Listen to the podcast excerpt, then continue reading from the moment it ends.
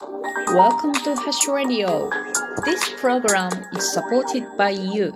ハッシュです。皆さんいかがお過ごしでしょうか？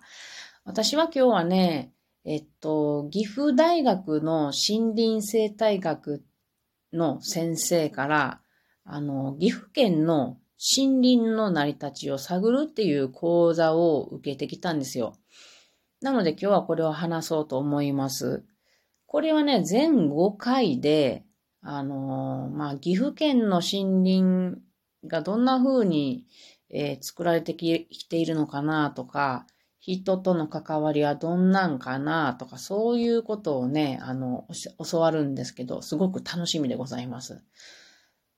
森林の作りっていうのを考えたことがある人ってほとんどいないですよね。なので、全然興味ない方にも聞いてもらえたらいいなと思います。で、森林の種類っていうのがあるんですよね。皆さんご存知ですか？なんとなくわかるかもしれないですね。で、その森林の種類を作る環境っていうのがですね、あの、4つほどあります。まず一つ目は気温ですね。やっぱり寒いとこにはそのような木が生えたりしますよね。あったかいとこにはあったかいような木が生えたりする。で、ここで豆知識ですっても、けど、あの、植物って何度から活動するかご存知ですか？実は5度以下っていうのは休眠してるんですね。だから5度以上のところだと、あの、森林が、あ、ま木とかがね、成長したりするということでございます。で、その年の平均値を割り出すとですね、5度以上の。そうすると、1ヶ月に、まあ、これぐらいの指数だっていうのが出てきて、で、これぐらい、まあ、あの、指数が、えー、っとね、何やったっけな。15以下やったら、え寒いところの寒帯の森林ができるとか。あと240よりも高いんだったら熱帯の森林ができるっていう風に決められるそうです。次に要因の一つとして降水量、降水量も関わってきますが、日本は世界的に見ても雨が多いところなので、あの、降水量はあんまり考えなくてもいいっていうことをおっしゃってみました。次に地形と土壌ですね。特に尾根と谷の違いで、これまたあの、うん、森林の種類が変わってまいります。で、最後に、奇跡と言うて、あの、土壌ですね。特に石灰岩の地帯とか、あと蛇紋岩っていうのがありますけども、この地帯っていうのは、その森林の特性を決めるものがあるっていうことです。以上、この森林の環境を作っているものは何かっていう4つの点を押さえた上で次に進みます。で、先ほど気温のことで、えっ、ー、と、話しましたけれども、気温というか、まあ気温なんやけど、要するに緯度ですよね。緯度で気温が変わってくるのと、緯度がその横方面の動きとしたら、今度は垂直方面の高さ低さの、うん、寒い、あったかいもあると思うんですよね。富士山、富士山やったら3200メートルでしたか？あれ？何やったっけ？忘れた。あの、高いから、やっぱり寒いんですよね。100メートル上に上がることに0.6度下がるんですよ。だからまあ3000メートルの山であったら、えっ、ー、と、なんや、えっ、ー、と、30かけて18度か。18度下がるんですね、山頂の部分で。で、その、えっと、緯度と垂直、垂直方向の高さで、あの、またこの森林の特徴が決まってきます。で寒い方から言うと、一番寒いところにあるのが高山帯。次があこ、あ鉱山帯。このあーっていうのは、その何々の次っていう感じです。あ鉱山帯。で、その次に温帯というのがあって、この温帯は二つに分かれます。冷温帯っていうのと暖温帯っていうのに分かれます。で、その次に亜熱帯。これよう聞く名前ですね。あったかそうですね。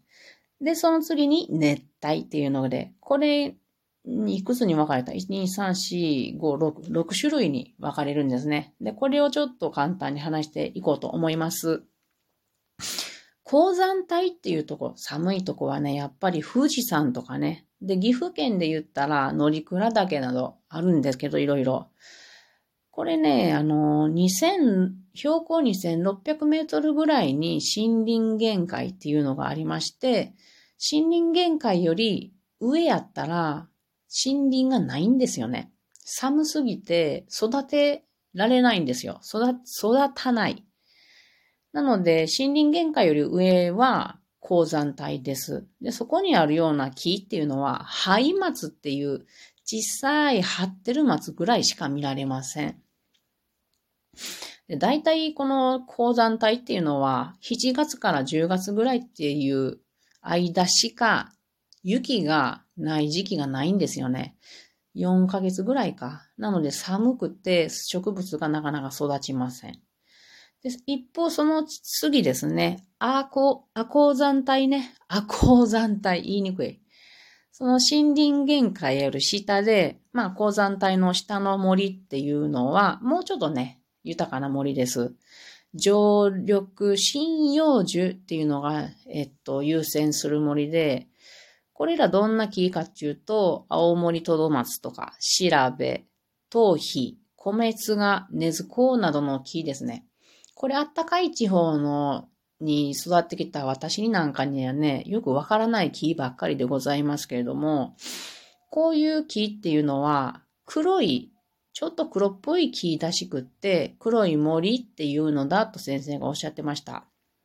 で、ここで面白かったのがね、そういうとこに育つ、もみ族、もみっていう木ありますよね。そのもみ族の親木と子供の木の写真が写ってたんですけども、あの、子供の木は細くてちっちゃいんですけど、その横にね、まあ立派な木、親木が育ってたんやけども、この小さい子供の木がめちゃくちゃ高齢やっていうことをおっしゃってました。あの、親木の下に育つんですけど、この子供たちは。暗い、暗いんですよね。親がこう日光を全部遮ってるから。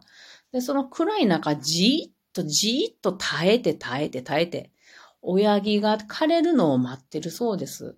で、日光なんてほとんどこうへんから、ご飯ほとんどもらえへん子ですよ。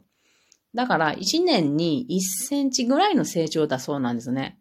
つまり、1メーターあるっていうことは、細くても1メーターでも100年生きてるっていうことだそうです。すごいよね。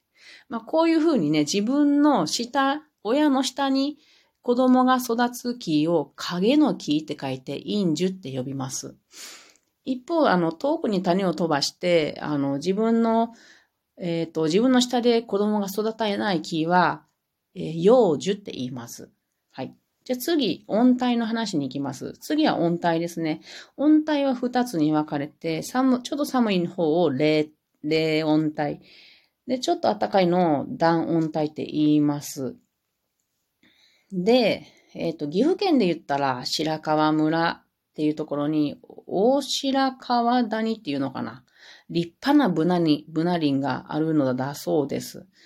で、ブナとかのようにね、あの、落葉紅葉樹が多いのが、冷温帯の種類だそうですよ。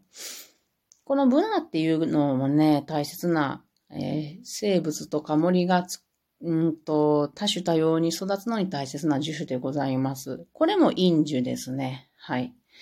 で、暖温帯っていうのは、私が住んでいる岐阜市のあたりの、えー、まあ、森とか、伊勢神宮とか、だいたいちょっと暖かめのところらへんは、えー、こんなね、だいたいそうやね。うん、常緑の紅葉樹林が入っているところを暖温帯って言います。どんな木かっていうと、シーとかカシとかクスノキなど、よく見られるものなんですね、私にとっては。で、そういう暖温帯のあるところって、なんちゅうかな、森と人々が近くに住んでるんですよね。つまり、あったかいので、住みやすいところなんですよね。うん、ちょっと恋しい。まあ、暖温帯なんやけど、私にとっては寒いからね、今。岐阜市が。ちょっと怖いところですけども。で、そういうところによく生えてんのは、商用樹林ですね。これ、商用樹林っていうのは、テル葉っぱって言って、その森なんですけども、光をね、結構キラキラ反射してね、綺麗なんですよね。で、この商用樹林の森が多いのが暖温帯です。で、さらに暑いところ。これは亜熱帯になってきます。沖縄などですね。ここら辺私よく知らんから、あの、知りたいところですけども、背の低い樹木しかないそうです。そして、川沿いにはマングローブ林があるそうですね。このマングローブ林っていうのは、亜熱帯と熱帯にしかないそうです。で、最後に暑い、えー、森林は熱帯ですね。これ日本にないんですよね。日本は亜熱帯まで。で、まあ、マレーシアとかね、赤道直下のとこに熱帯の、えー、熱帯の森があるんですけども、ここの特徴が面白かった。木のサイズが80メートルとかめちゃくちゃでかいとかね。あと種類がめちゃくちゃ多い。2万種ぐらいあるとかね。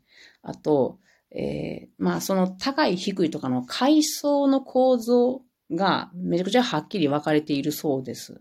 だけれども、そんなに大きいんやけれども、土壌の栄養がめちゃくちゃ貧弱だそうです。これなぜかっていうと、落ち葉が、あの、少しペラッとあるだけで、分解されるスピードがめちゃくちゃ速いそうです。落ち葉が数、数ヶ月でなくなってしまうそうです。なので、ここら辺の樹木っていうのは、菌類とタッグをして分解された栄養をすぐに取り込もうとかね。あと、細い根っこを作って、すぐに取り込もうとするそうです。なかなかみんな面白いね。というわけで、えー、森林の話でした。ではまたね